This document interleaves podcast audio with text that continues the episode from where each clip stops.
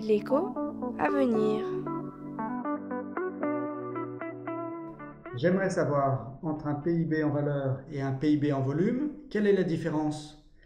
Alors nous retrouvons Chloé pour parler du volume et des prix dans le PIB. Chloé, quand les prix montent, cela fait-il mécaniquement monter la croissance?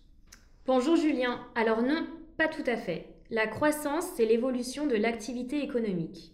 Prenons l'exemple de la production automobile. Ce qui crée de la croissance, c'est le fait de produire davantage de voitures, mais pas le fait que le prix de ces voitures augmente. Quand on parle de croissance, on parle de la croissance en volume, c'est-à-dire corriger l'évolution des prix.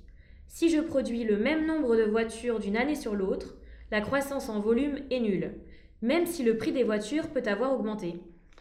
Mais Chloé, les données de départ, celles qui servent à calculer le PIB, elles sont exprimées en valeur monétaire, n'est-ce pas? Alors oui, et c'est bien la difficulté. Elles permettent de calculer le PIB en valeur, mais pas directement en volume. Et donc les comptables nationaux vont devoir estimer la part du PIB en valeur qui vient des volumes et celle qui vient des prix. Ce partage volume-prix mobilise des méthodologies parfois complexes ainsi que celles des données disponibles sur les prix. D'accord, Chloé. Mais si les prix augmentent parce que la qualité augmente, est-ce que cela ne fait pas de croissance en volume?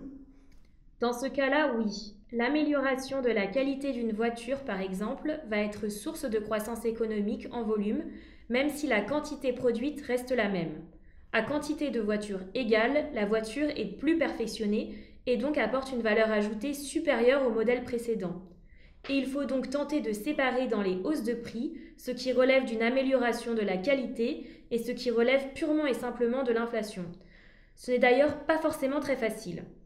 Alors donc si nous résumons, le PIB en valeur dépend des quantités et des prix, alors que le PIB en volume ne tient compte que des quantités produites en ne tenant pas compte des effets prix.